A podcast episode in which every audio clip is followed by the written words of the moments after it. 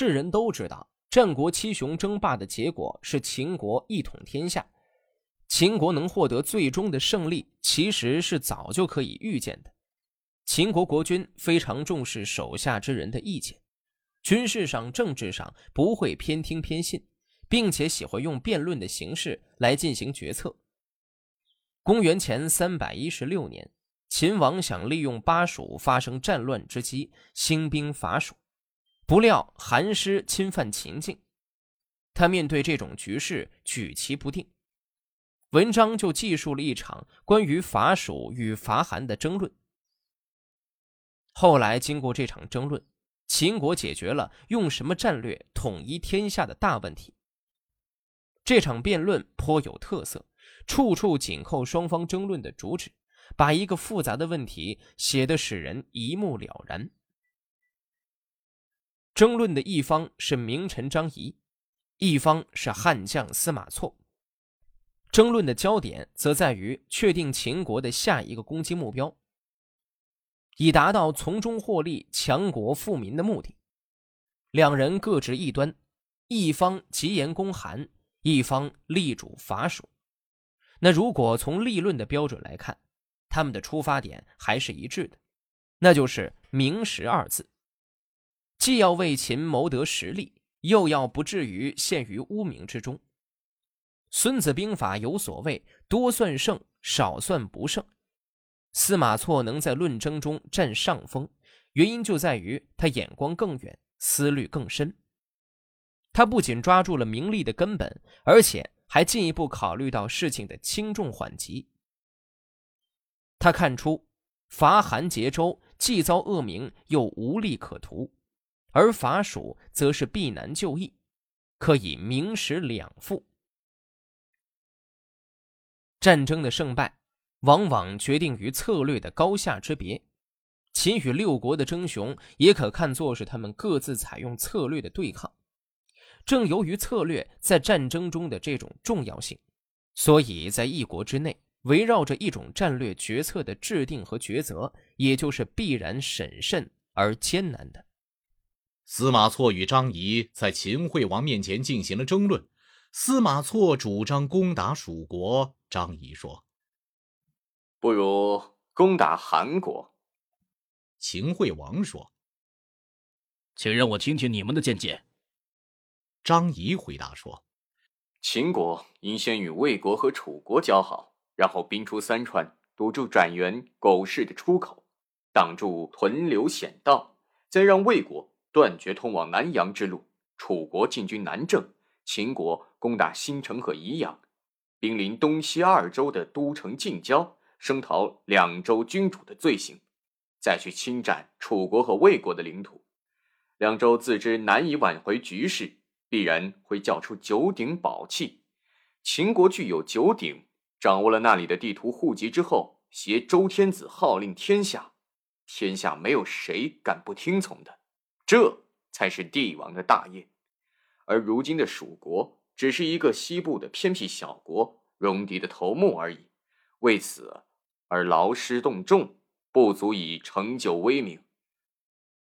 得到该国的土地也没有多大好处。我听说，争名就要争于朝廷，争利就要争于集市。现在三川和周氏就是当今天下的朝堂和集市，大王不去争夺，反而要与戎狄去争夺，这。离帝王大业相差的太远了。司马错说：“不对，我听说，要使国家富足，就必须开拓疆域；要使兵力强盛，就必须让百姓富足；要成帝王之业，就必须广施恩德。这三个条件具备，王业便随之建立了。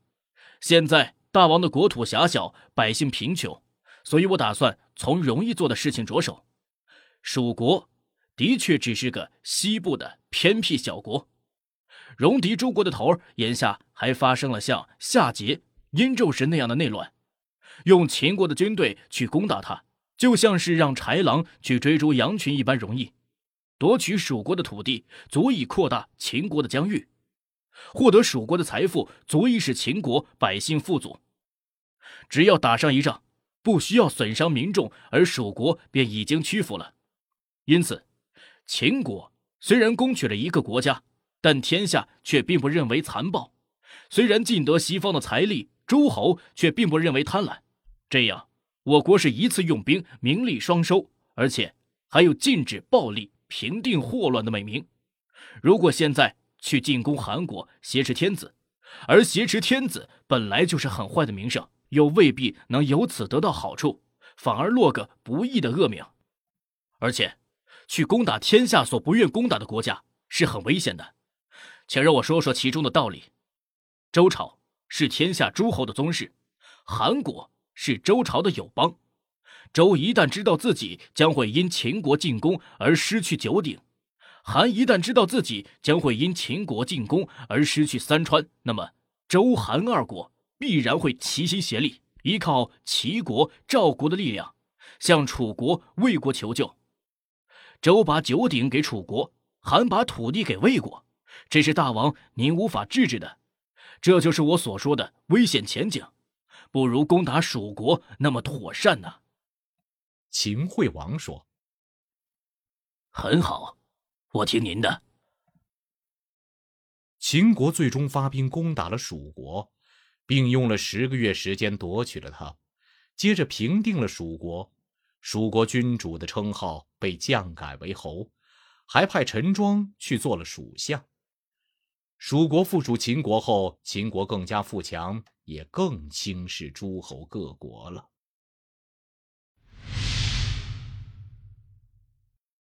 事物是矛盾的统一体，矛盾之间既相互对立，又相互依存转化。这种依存决定了互相之间必须以对方的存在为前提。齐宣王见严处写的是世人严处与齐宣王的对话，争论国君与世人谁尊谁卑的问题。严处公开声称“士贵耳，王者不贵”，并用历史事实加以证明。他充分反映了战国时期士阶层要求自身地位的提高与民主思想的抬头。严处拒绝齐宣王的引诱而返璞归真，既表现了世人不慕权势、洁身自爱的傲气与骨气，也留下了古代隐士明哲保身、逃避现实的缩影。严处战国时齐国高士，受母亲钟离氏的教导，躬耕读书，隐而不仕，其生卒年月不可考，活动于齐宣王时期。严处一生不畏权势，不趋炎附势。隐居在马踏湖畔，后来人们为了纪念他，在他曾经居住过的马踏湖上建起了五贤祠，将严处的塑像与朱仲连、诸葛亮、苏东坡、袁固的塑像供奉在一起，表达对他的敬仰之情。严处运用辩证思维，说明了贵贱、上下、君臣之间相互依托、衬托、转化的辩证关系。也运用此思维，说出了自己返璞归真、寻求人的生命的本真意义的思考和实践。对话中的语言艺术和所揭示的真理，值得千古流传。在现代社会，作为领导者，也要认清自己的地位和民众的重要性。那种蔑视人才、轻视民众的人，实际上也使自己失去了存在的合理性。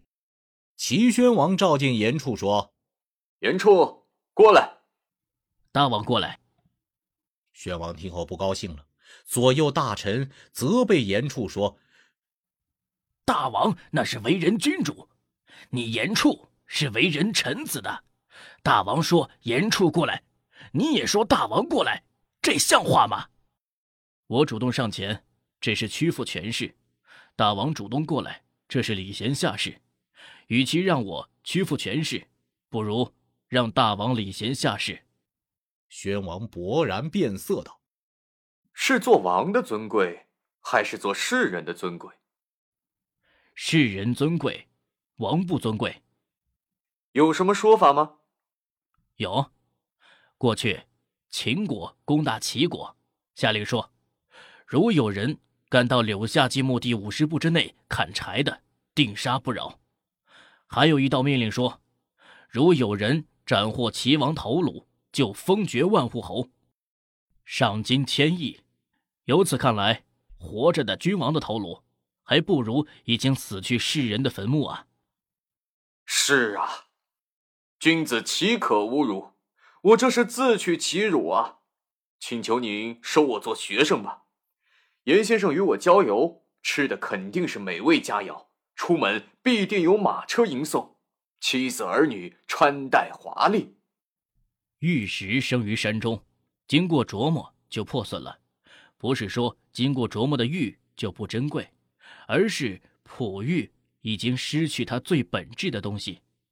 世人生于边远荒野，经人推举做了官，不能说不尊贵，而是世人的精神品质不全了。我愿意回归山林，饿了再吃东西，就像吃肉一样有滋味；安闲踱步，就像乘车一样舒适；不会获罪，可以算是富贵。内心纯洁，行为正直，可以自娱自乐。